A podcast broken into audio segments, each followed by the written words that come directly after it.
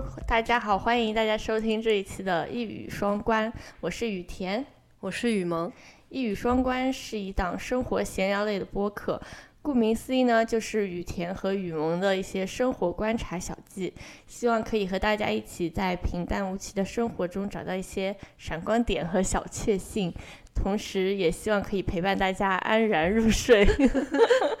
嗯。好的，所以这一期我们就来聊一聊我们在北美的留学生的一些恋爱和婚姻经历。女萌现在是在一个比较稳定的恋爱关系中啊，是的，不幸是的。呃，本人呢已婚，然后对你你们恋爱多久了呢？恋爱到现在应该有八个月了吧？对。对，然后时间过得好快啊！对我也不知不觉已经结婚三周年多了，挺久了，三 三年半了。嗯，雨 田是在过生日的时候结婚的，所以就礼物只需要送一份。是，嗯，对，所以我们就来说说都是怎么认识另一半的吧。雨萌，你是怎么认识你的男朋友的呢？嗯，我们是在 dating app，就是社交软件上认识的。嗯。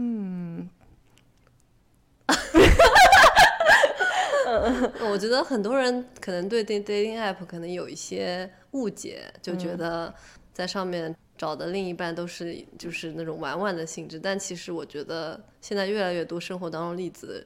就说明大家可以在 dating app 上认识一些比较认真谈感情的人。我觉得，特别是北美的，就是在异国他乡的留学生，我觉得用 dating app 是非常正常的一件事情。特别是在疫情的时候，嗯，就这是能认识新人的唯一渠道。确实。呃，特别是工作了之后，我觉得在读书的时候还好，因为你可以通过上不同的课啊，或者说朋友的朋友认识到在同一个学校里的同学。但是你特别是工作之后，除非就是同事，然后同事的朋友其实大家也不太会在一起玩，所以用 dating app 我觉得是一个比较普遍的、普世的一个方法。我之前其实刚来美国也用过，像什么探探呀、陌陌啊，都是就是国内的那种 app，因为毕竟想认识的是中国人，都感觉自己已经过期过时了这方面的知识。你当时都用了哪些 app 呢？嗯，我当时用的主要用的是大概有两三个吧，呃，一个是我是在 Coffee Meets Bagel 上认识我现在的男朋友的，然后另一个我用的是 Hinge。还有就是一些国内的 app，比如说像呃，他说，他说是这两年就是出来的一个比较新的软件，在国内还挺受欢迎的，很多国内的人爱用 Tinder，嗯，这让人挺意外的。我觉得 Tinder 可能在美国是一个相当于陌陌一样的存在，对，上面比较多都是找一些 casual sex 的，就是会。疯狂的右滑，就是说男生用听的就是疯狂的右滑，就右滑就是在就是喜欢的意思，然后女生就是会挑一挑这样子。那到底有什么区别呢？像 Coffee Meets Bagel，它的就是它的受众或者说呃主要的 marketing 的那个点是什么呢？就 Coffee Meets Bagel，我感觉是一个比较正经约会的软件。我认识好多朋友都是在上面认识另一半，然后甚至结婚了的。嗯，呃，Coffee Meets Bagel 上面就是你可以写自己的就一些基本信息，然后可以放一些照片，就比较初代 dating app 的模式吧。然后像 Hinge，它是这两年比较新潮的一个 app，除了你可以放自己的图片之外，你还可以在图片上放一些小的。可爱的注解，然后引起别人的注意。我觉得我在 Hinge 上，如果想要 match 一个人的话，我就会看他对这些图片的注解。如果说很搞笑或者是很有新意的话，我就觉得，如果即使他的照片不好看，我可能也会就是 like 他一下这样。所以说这两个 app 都是找那种长期关系的人会用的吗？嗯，我觉得其实都有吧。哦，我听说现在在 Tinder 上。它有一些更详细的分类，就它会分你是想要找呃 hook up，或者还是说你要找 serious relationship，它会有更详细的分类，所有人的需求都可以满足。我觉得这样还蛮好的。确实，没想到它也是在 evolve，就是进化。因为感觉谈恋爱说白了就是需求匹配呗。确实，你在用这些 app，你大概用了多久呢？用用这些 app？我觉得我集中用可能也就。三月三个月的时间，然后三个月之后我就开始佛系的使用了，因为觉得已经心累了。嗯 那反倒是我佛系的时候，就是刷到了我现在的男朋友。嗯，对，非常有意思的是，我现在男朋友说他是我，我是他滑到的第一个女生，就跟他哦 match 上的第一个女生。暂且不说这是真是假，是假的。但我觉得他还是挺幸运的。嗯，是啊，那当然找到你能不幸运吗？对，这是一方面，还有一方面就是我觉得能够在 dating app 上面真的认识到一个你喜欢的人，真的不容易。确实，虽然说全世界有三十五亿男人，但是要找到那个合适的还是不容易。嗯、那你大概有跟多少男的聊过或者有见面呢？嗯，我当时看了一个帖子，这个帖子是一个女生分享自己用 dating app 的经历，嗯，然后她说她使用 dating app 的模式就是她会开一个会员，开会员就会让你。呃，能够使用更加多的 filter 去 filter 到你就是真正想 match 的人，比如说他会 filter 他的身高、体重、学历、呃种族，他的方法就比较功利性嘛，就是他说他三个三个礼拜就找到了自己现在的男朋友，并且把 app 都删除了。我本来也想尝试一下这种方法，但一是不想不想开会员，不想花钱；花钱。二是我觉得就是如果太功利的找的话，可能有点把找男朋友当做找工作那样，可能不太好。嗯我会可能每天划一下，但是不会每天有 match，然后 match 到了也不会每个都聊，可能一两周约一个人出来喝个咖啡聊聊天什么的。哦，所以说还是其实见了挺多人的。嗯，那当有？但大多数人都是只是见了一次就拜拜的那种。嗯，所以说还是见了挺多人的。对，但我觉得嗯，呃，特别是在第一次见面，你想两个人都是陌生人的情况下，可能之前也没有聊特别长时间，要在第一次见面就留下非常好的印象，而且也很有话说，我觉得还是比较困难。总体来说，我觉得见了一次之后再也没有下文了，也很正常。对，而且我觉得 dating 多了之后，你就会发现，因为第一次见面总是聊那些话题，就是自我介绍，然后了解他喜欢干嘛。我都觉得我我形成一套自己的话术，就是 哦，我先介绍我是干嘛的，然后比如说会问对方一些问题，让他对我产生兴趣之类的。就时间长了之后，我就有点就是乏了，就是觉得这种认识人的方式虽然说非常有效、非常快，但是。嗯，没有让我觉得很快乐。嗯，我记得你当时有跟我说，就是你天天都觉得很累，而且有时候就是要出去见人的时候，会觉得像是完成任务，就是有点像要逼自己去的感觉。所以我就觉得那时候可能已经很不 enjoy 这件事情了。对，我觉得当时我已经完全把 dating 当做了一项任务，并且这个任务让我觉得是有点内耗。本身 social 这件事情就是比较消耗精力的，更何况你是要去见一个你完全陌生的人，确实，而且你不知道对方到底是一个怎么样的人，因为网上坏人很多嘛。是我，不过我觉得可能是因为我那个时候我也刚结束上一段感情没有多久，然后其实是非常期待认识新的人，而且是刚到美国，所以其实很有新鲜感的。然后当时我用 dating app，其实我没有去见很多人，但是我会先在上面跟大家聊一会儿。但是我觉得每一次跟别人聊，还是觉得挺有意思的，因为我觉得我可能对人有一种天然的好奇心。虽然说刚开始认识每个人讲的话都差不多，但是每个人给你的反应不一样，然后每个人的经历也不一样。不过因为我没有量化到一个程度，所以我觉得就很难说是不是我量化到你那个程度之后，也会觉得 哇好，真的是好累啊，就是这种感觉。如果换一种心态，只是觉得说啊老娘要玩一玩男人这种感觉，我觉得可能就会不一样。不是这种心态呢？可能也是因为现在回想我那时候的经历，就会有不一样的滤镜。可如果可能当时我也是想要一段，毕竟是想要一段长期的关系的话，心态就会不一样，就会嗯有很多考量，就会想说这个人适不适合跟我长期交往。我觉得有这各方面考量之后，毕竟就就没有那么有意思了，不是那么轻松了。嗯，我觉得我是，呃，一开始还是很功利的。一旦 match 到这个人，我会跟他快速的进行一些对话，然后如果我觉得可以的话，就想要把他快速约出来，因为想说见见一面就都知道了。如果觉得不行，就直接 pass，就少浪少浪费我的时间。我一开始是这个模式。逼自己说一周可能一定要出去见一个新人，这样的模式让我就觉得很累。嗯，后来我就有点疲乏了，之后就变得很佛系，就是 不抱着那种一定要嗯跟这个人怎么样的心态是去聊天，就反而觉得轻松了许多。就是想聊就聊，不想聊就不聊。是，我想打开软件划两下我就打开，然后如果我觉得累的时候，我觉得一个人很好的时候，我就不打开。确实，可能我一直是一个比较享受谈恋爱的过程的人，我倒不是说想每次谈恋爱，虽然我每次谈恋爱都是认真谈，但是不会想说一定要找一个可以谈多久的，我只是享受谈恋爱这件事情，而且我特别享受就是暧昧期那的那段关系，所以我就觉得每次都很有意思。当时你说你很累的时候，其实我是觉得你可能就是心态上出了现了一些问题，对，就是心态非常重要。当时我可能心态有点爆炸了，或者心态失衡了，所嗯以结果不是太好。后来，嗯、可能也是习惯了一个人，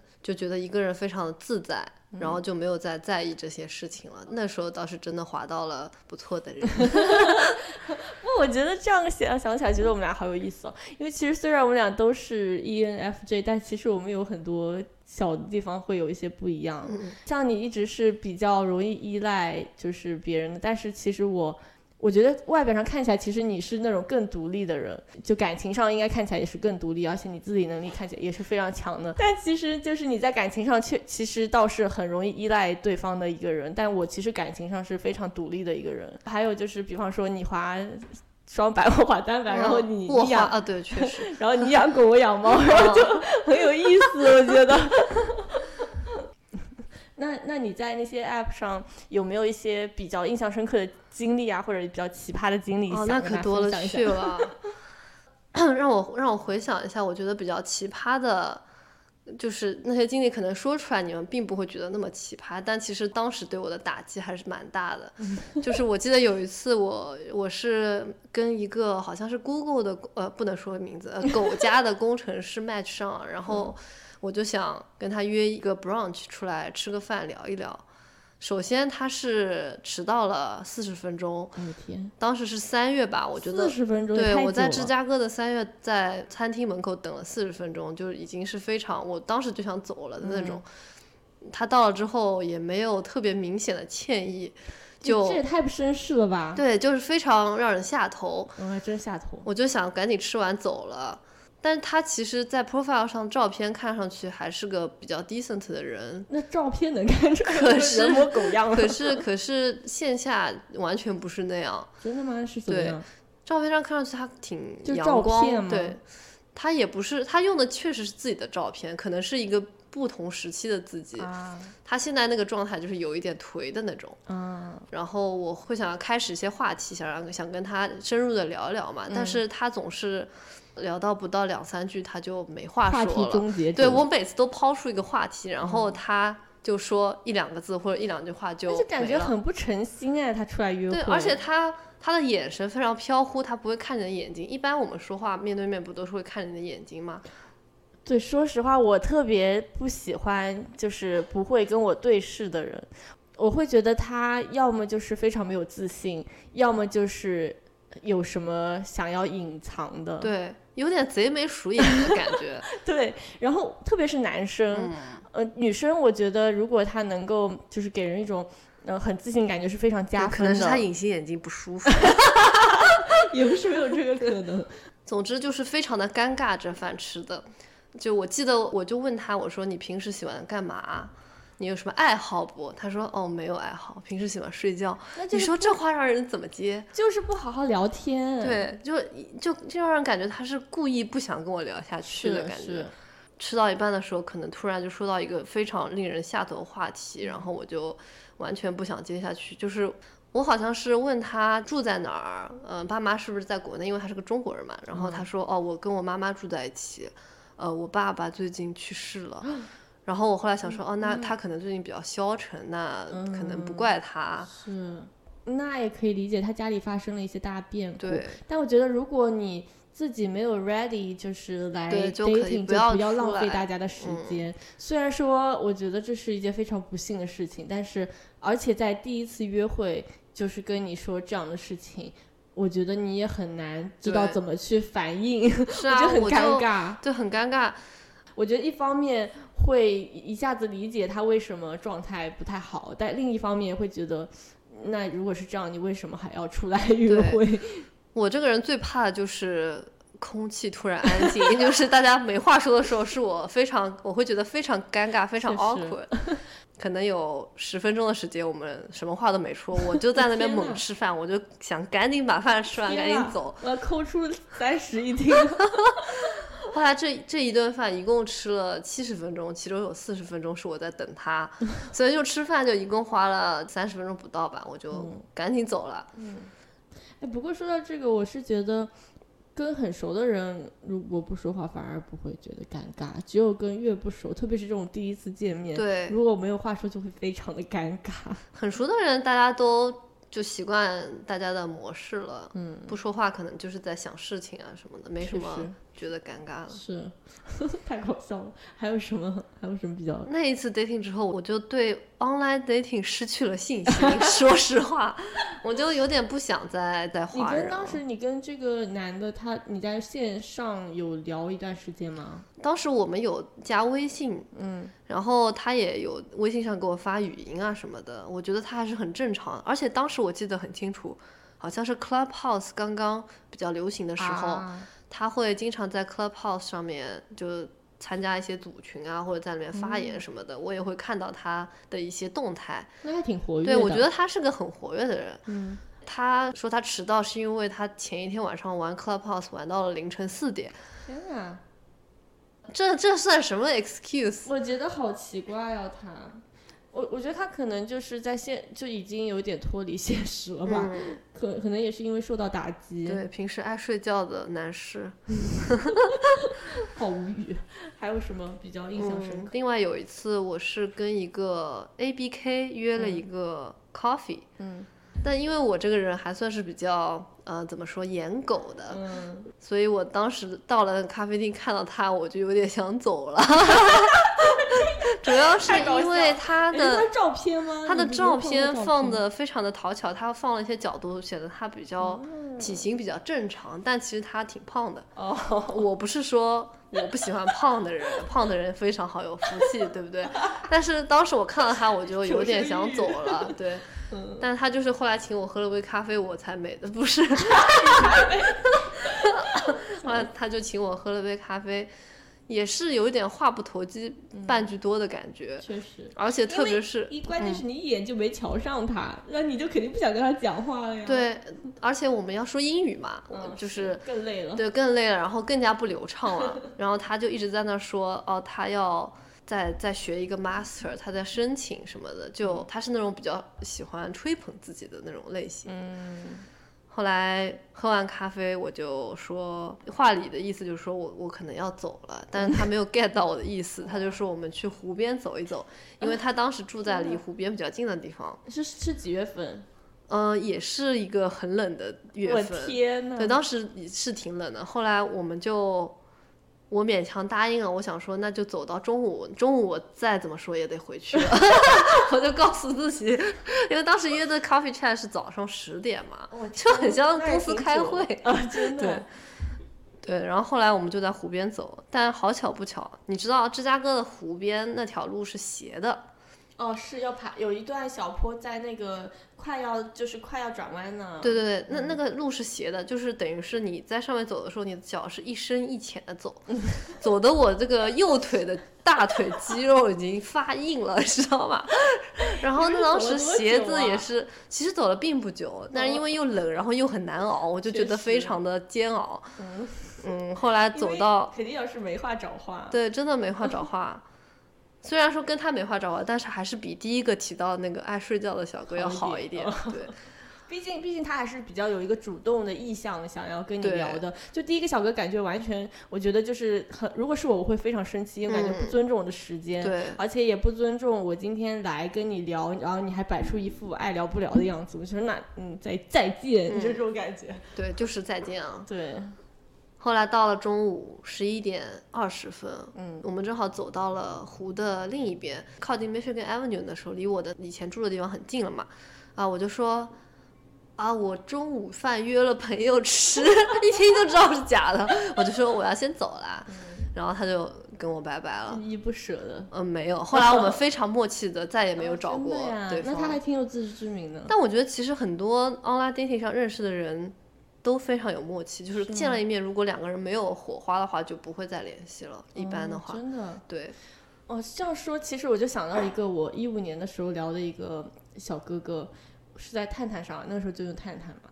然后最搞笑的是，我那时候在西雅图，然后他在加州，然后我们就是完全怎么样也不可能见面。最搞笑的就是我们俩一直断断续续有的没的聊吧，然后我每次发朋友圈，他都会过来讲两句，而且我们聊的就非常正常，就很像朋友。关键我已经完全忘记他是什么学校或者是干什么的，我只只记得我们就是非断断续续聊了非常久，以至于我都惊讶于他是多么的无聊。因为而且那个时候我还发了，就是我跟我现在的对象，就是我们的照片啊，或者秀恩爱什么，他还会在下面说：“哎呀，找到男朋友了。” 我觉得这小哥哥太可爱了，就很搞笑。我就觉得，呃，那你们聊都会聊什么呢？聊一些很有内容的东西，还嗯其实并没有，有时候就聊一些日常，就比方说，哦，嗯，我去吃饭了？没有没有那么到细节，因为我们真的是断断续续的。就比方说到暑假，他就会啊暑假什么安排这样子，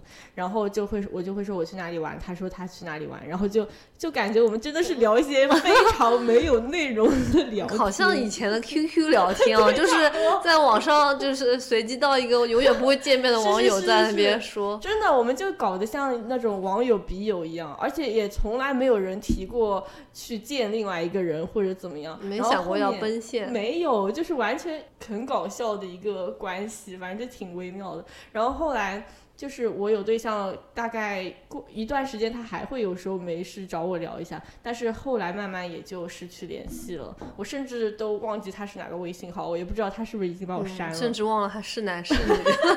我就想这个小，我就觉得很有意思。我那时候聊，确实就是随便找个人聊一聊。当时用探探只有一个人出来见过面，是谁呢？就是他是在也是一个码农，就是你知道西雅图的码农，然嗯可能是亚马逊的，嗯不是嗯微微软的的，巨硬巨硬的。对，然后他就是那种就是嘻嘻哈哈也是那种，而且他会叫我去吃饭啊，然后我们一起去看电影啊，就是这样子维持了一段时间。但是就我们也都是 A A 或者怎么样。哦，对，说到这个，你你们出去就是如果去 coffee 什么 date 或者怎么样，都是怎么付钱呢？嗯，如果说是 coffee 的话，嗯因为就是只是一杯咖啡嘛，所以有可能是男方会请一下，但吃饭一般都是 A A 的。嗯，我不太想就是欠陌生人什么人情，我觉得，我觉得就是因为我们都非常有良心。你是知道谁没有良心呢？因为我有一个朋友啊，然后他他也是呃，他现在还在找对象，就是他还是一直会用 Coffee Meets Bagel 啊，然后用这些 app 来找对象，但是他就说他。每一次就是约到的都是那种经济条件比较好的男生，因为他年龄相对我们也稍微大一点点，就会约在比较呃贵的咖啡厅啊，或者比较贵的餐厅，因为每次约这些男的都已经吃了一些比较 fancy 的餐厅了，他自己是平时不会去的，然后就觉得很有意思，因为哦不一样的人用 app 的方式啊，或者就是 dating 的方式也会不一样。而且其实在美国，虽然大家可能印象里都觉得哦，美国人就是喜欢 AA，但其实也不见得，还是我觉得如果说你跟你约会的对象，你对他很有好感的话，你可以让他请你，然后但是在你就可以请他，对 就是对，你们可以请来请去。还有就是，如果在付钱的时候，女生 offer 要配的话，可能会给男生留下一个更好的印象。嗯虽然他们可能会拒绝你，嗯，呃，你你如果假模假样的 就说，嗯，我也来，他们拒绝你不是很好哎吗？呀，我觉得女生好可怜啊，就是就是感觉就好小心翼翼啊，还要就是显示自己不是为了蹭他的吃的。不过女生真的好在意，就是对方想什么，有时候觉得好累哦。我觉得呃，如果我我就是要这样怎样，就是有时候就是想想这样任性一下。我现在其实也也没有想很多了。像我之前 dating 的时候，我心中就是 default 觉得我要赔，我要付钱，所以我每次都会毫不犹豫的拿出我的卡，我没有想想太多。如果说那个男生一定要坚持让他来付的话，我就会收回我的卡。我也是啊，其实我也是，我是跟人家就特不管是男生女生朋友或者约会对象，我觉得我都会想要付我那一份。然后有时候我觉得心情好的话会帮对方付一下，但是如果是约会对象，我不会想要帮他付，我就凭什么？对我老娘付出了时间。还有一点关于 dating app 就是，你用了 dating app 之后，就你可能会同时跟很多个人出去约会。确实。对，但我觉得这也是很正常的吧。对，这个其实，在现代社会，大家其实已经都很接受这个概念了。在美国这边，大家都是先跟一些人进行 dating，然后再确定关系，成为男女朋友，然后再。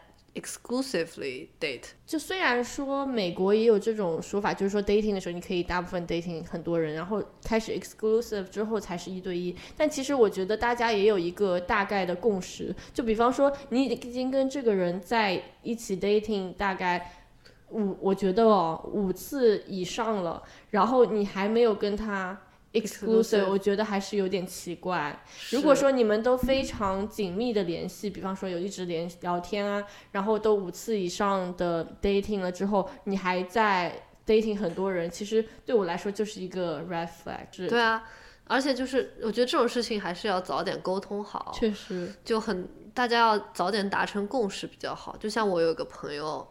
呃，我有一个朋友系列，真的是我的一个朋友，他就非常的享受这种同时 date 很多人的感觉。嗯。后来他认识了一个好像是个白人吧，然后他就非常喜欢这个白人，而且这个白人非常很有钱，很多金。嗯。每次来芝加哥都是住那种很高级的酒店。所以是异地说说的有点像骗子。那是异地吗？呃，也不是，他在芝加哥好像有自己的。公寓，但是他从来不住，而他要出去住酒店，他可能觉得那边比较舒服吧，或者他不想带人回家，对，也有可能。嗯，那我这这我都是这都是我听说的嘛。嗯，后来他们已经在一起，可能他觉得在一起了有半半个月了。嗯，然后有一次，他这个男的还带他，是他认为的在一起半个月，还是说从他们认识？他认为的在一起，就他们已经 date 过很多次，然后也做过很多就是恋人之间该做的事情，比如说一起出去呃旅游啊，或者是他会还会帮他拿一些 package 什么的，就已经很生活化了，就感觉已已经已经是那种很稳定的 couple 了。但是那个男的突然有一天跟他说，他说，呃。我不能跟你 exclusive dating，我还想 date 别的女孩子。嗯，然后他就非常的震惊，因为他以为已经对，因为他以为他以为已经是他的唯一了，但但却不是。所以其实他。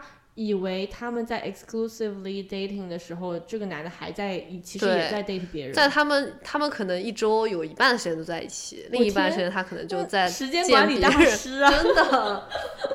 对，酒店一个，家里一个，是不是？对，所以说明他可能就是不想带他回家，是不是？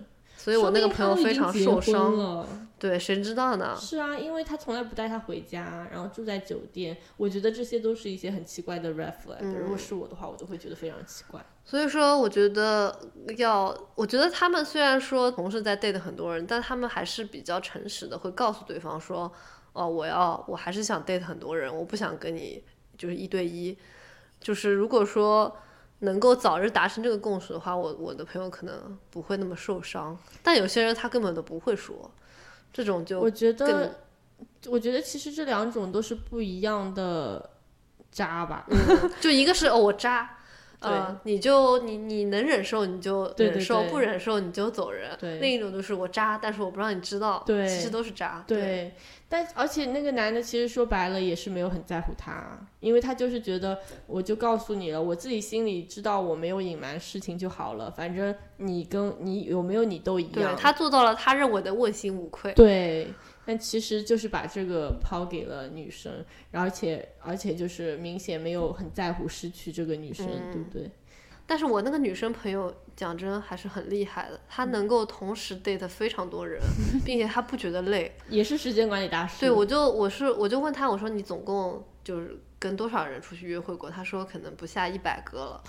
然后我说你能记得住他们每个人的信息吗？然后我说如果我要是 date 一百多个人，我可能需要有一张 Excel 表格，然后这个人是哦叫什么名字、干什么的、什么背景，我都得记在表格上，不然我肯定会搞混啊。确实我跟那么多人聊天，是不是？不过不过我觉得我是对外国人有一点脸盲。哦，我太脸盲了，所以我基本不会跟外国人。我也是觉得，不过如果都是换角度想，如果全都是中国人，说不定我真的也不会搞混。嗯，而且说明他对每个人都很上心啊，因为他都不会记混。他可能有真的是精力旺盛吧。我觉得啊我真的分不出那么多精力去跟别人谈情说确爱。是啊，我觉得大部分就是像我朋友圈里边找了外国人的女生，都是大部分这种类型。嗯，也不能是，也不是说都是对生活很有热情吧，至少都是非常外向的，不切就是用外语跟别人交流啊。虽然说可能英语没有那么好，但是讲着讲着就好了。对对对，就我觉得可能是因为这样才能打入一些就是自己舒适圈以外的圈层吧，可能那个就是他们的舒适圈吧。有可能。我的舒适圈可能就是在家里，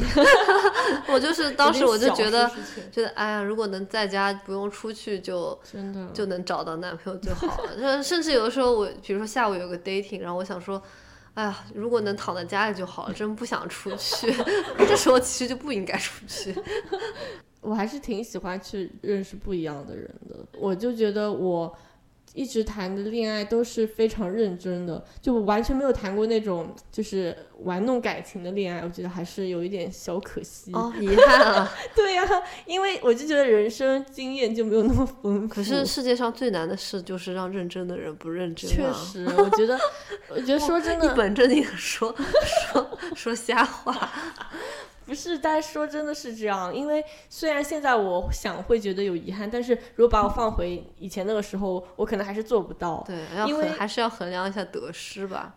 我不是，关键是我就是这样子的人啊，就是 很难一下子改变人的本性吧，我觉得。就是太容易认真了，嗯，然后说的好听是去玩弄感情，然后一下子不小心就被感情给玩弄了。哦，确实，对啊，不小心就认真了。对呀、我就是很容易认真的人啊，所以我觉得好可惜哦，缺失了这样一种人生体验。就你不可能什么都都要嘛，也不可能什么都拥有嘛？确实，开心就好，做自己。哦耶！对人只能过一种人生，是不是？我其实也是单线程的人，我我不太能够同时 date 很多人。嗯，虽然说我跟很多嗯很多人出去喝过咖啡、吃过饭，但都是因为不上一心的段时那些一个的那种。而且这些都是不上心的呀。对，得但如果说我比较喜欢一个对象，我就会就只跟他一个人聊是聊。因为你的你的一门心思就会在那上面，你就没有兴趣去认识别的人，去见别的人。对我只能跟一个人说俏皮话呀，我跟两个人我说不出来，我的脑细胞就死了都。还是性格使然吧。我觉得有的人就是比较洒脱，他感觉对每个人都带就是非常有热情，他就是有一种天然的想要认识新人的冲动和这一点我。可以 relate，因为我觉得我也是这种人，就对每个人本身很有兴趣，不是说都是跟感情有关的，就是女生我也会有这种感觉。哦，同性我觉得我我是这样，但嗯是如果我觉得可能是我当时用 dating app 的时候给自己框的太死了，我觉得一定要找个男朋友什么。如果说我以我是以找朋友、认识嗯新朋友的心态，可能就完全不一样。不过我觉得你用 dating app 去上面去说只是要找个朋友，会被打吧？人家说，人家说 告辞。见对啊，我觉得会被打吧，因为大家都是抱着找对象的目的，或者至少找个炮友啊什么的，没有人说是来找朋友的。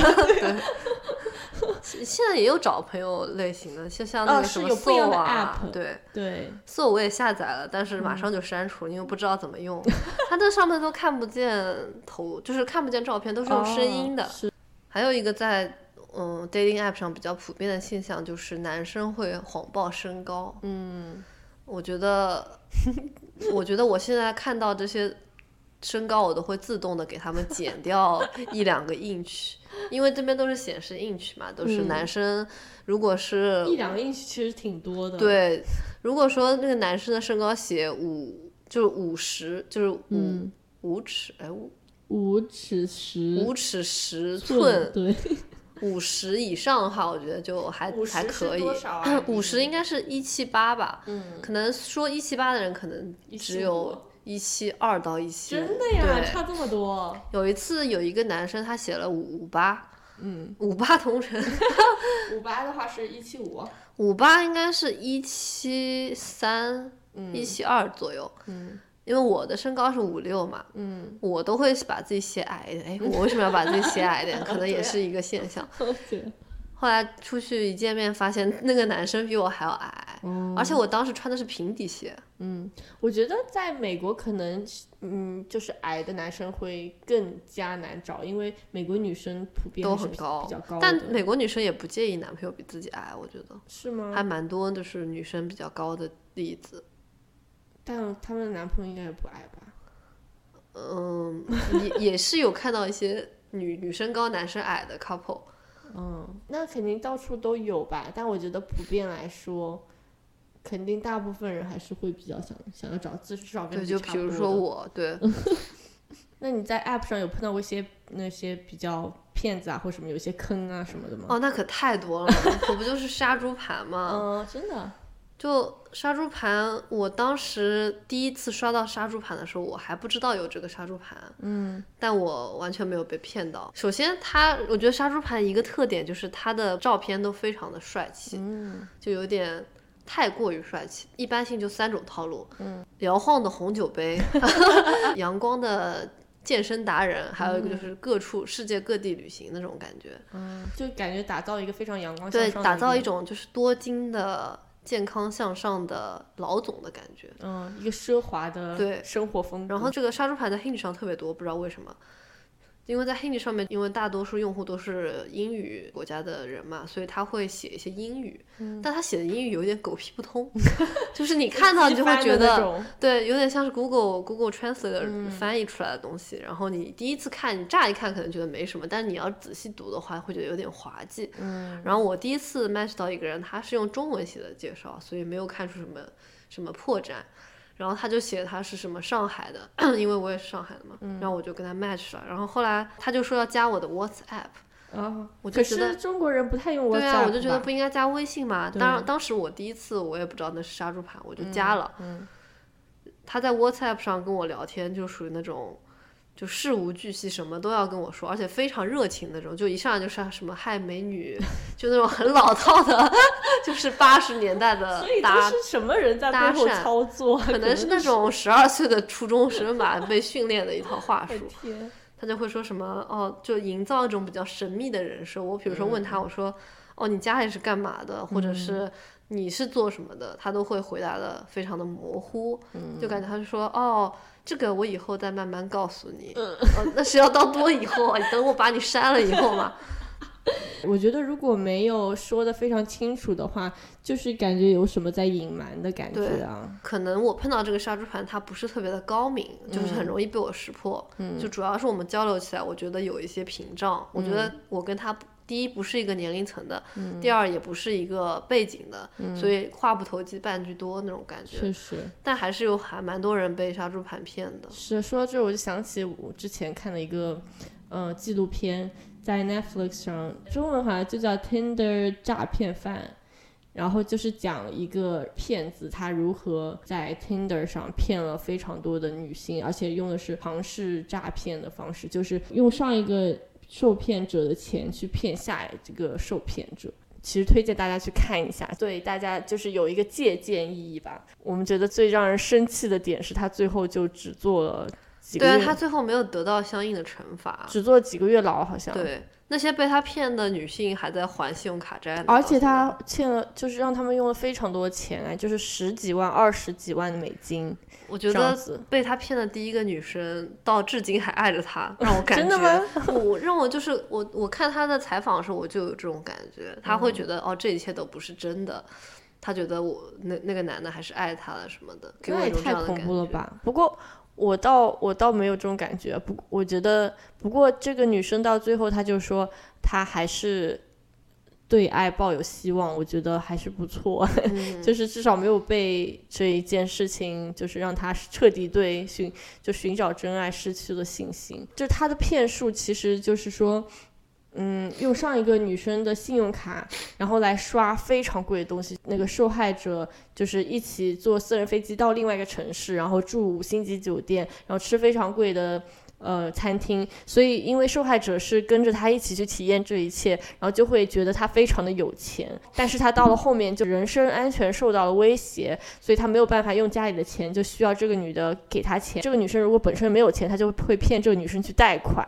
我如果我站着说话不腰疼，就觉得说哇这样都会被骗。但是其实到当时如果真的是自己的话，说讲真，我到现在我也没坐过什么私人飞机。如果有人带我去坐私人飞机，我肯肯定觉得哇这个人挺有钱的，对不对？是是，而且包括呃，因为一般的骗子也骗不到私人飞机吧？确实，而且就就我觉得最可笑的是，他到最后就是呃，他的事情被媒体报道之后，他没有办法再找到下一个受骗者，然后他就真的流落街头，就是 他就是骗了人家这么多钱，他居然没有攒任何一点钱 来对呀、他的钱去哪儿了？对呀、他就是他就是所有刷的东西都用在骗下一个受骗者。他就是有一种花钱的，他想维持他那种奢靡的生活状态，对对就一定要花那么多钱。其对，其实他就是享受这样的一个虚伪的人设，然后就是想要过一个非常奢靡的生活，但是他又没有钱，所以他就是相当于用别人的钱来过这样一个生活。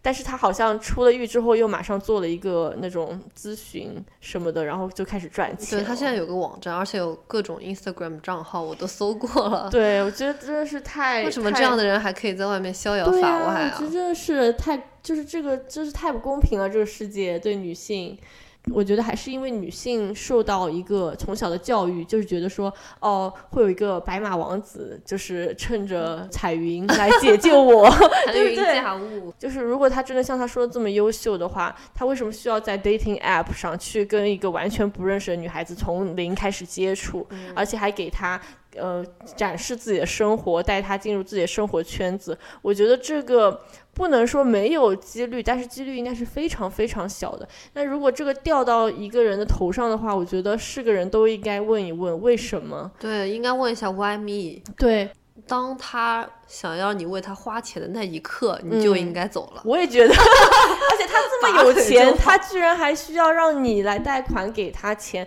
虽然说他当然编了很多借口啦，我觉得可能当下就是你已经投入了之后，你也很难分我辨觉。得他们应该已经失去了判断能力，因为被他一步一步骗进了这个确实圈套。确实，你想，其中一个女生说，说他有一次回老家，就是一个欧洲的一个小国家，然后他说他想见那个男的，那个男的当天晚上就开着私人飞机去见他了。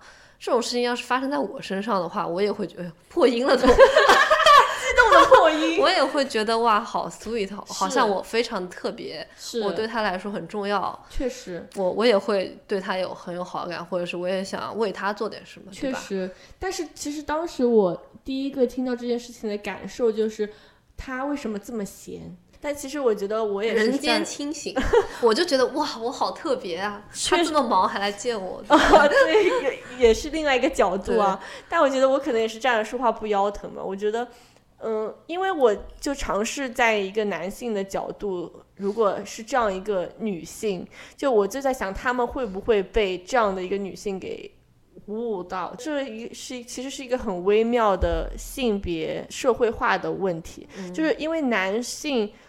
不能说没有这种捞男吧，但是可能他从小的教育就是说要靠自己的努力，对不对？要靠自己的奋斗去给自己创造更好的生活。但是女性呢，很至少我觉得时至今日还是很多人会说这句话，就是说你的婚姻是你的二次投胎。这样的一个说法，说到底都是觉得女性应该依附于男性，然后得到自己命运的转变。嗯，希望以后被骗的都是男的。